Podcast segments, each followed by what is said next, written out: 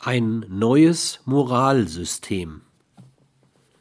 Da alle Moralsysteme die Aufgabe haben, Sozialverträglichkeit bei der Realisierung anderer Werte ökonomischer, kultureller, politischer, sozialer und privater zu sichern, bedeutet ihr Absterben, dass sich diese Werte sozial unverträglich zu realisieren begannen.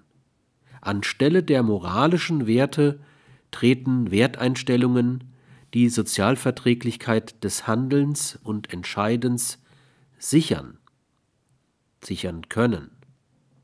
Orientieren sich solche Werteinstellungen an ethischen Vorgaben, wie etwa der Biophilie, spricht man von einer sittlichen Lebensorientierung oder auch von einer sittlichen Moral. Dabei ist jedoch zu beachten, dass eine solche sittliche Moral der Generalisierungsmaxime Immanuel Kants gehorchen können muss. Handle so, dass die Maxime deines Willens jederzeit zugleich als Prinzip einer allgemeinen Gesetzgebung gelten könnte. Diesem Generalisierungspostulat gehorcht die Biophilie-Maxime ohne Einschränkung.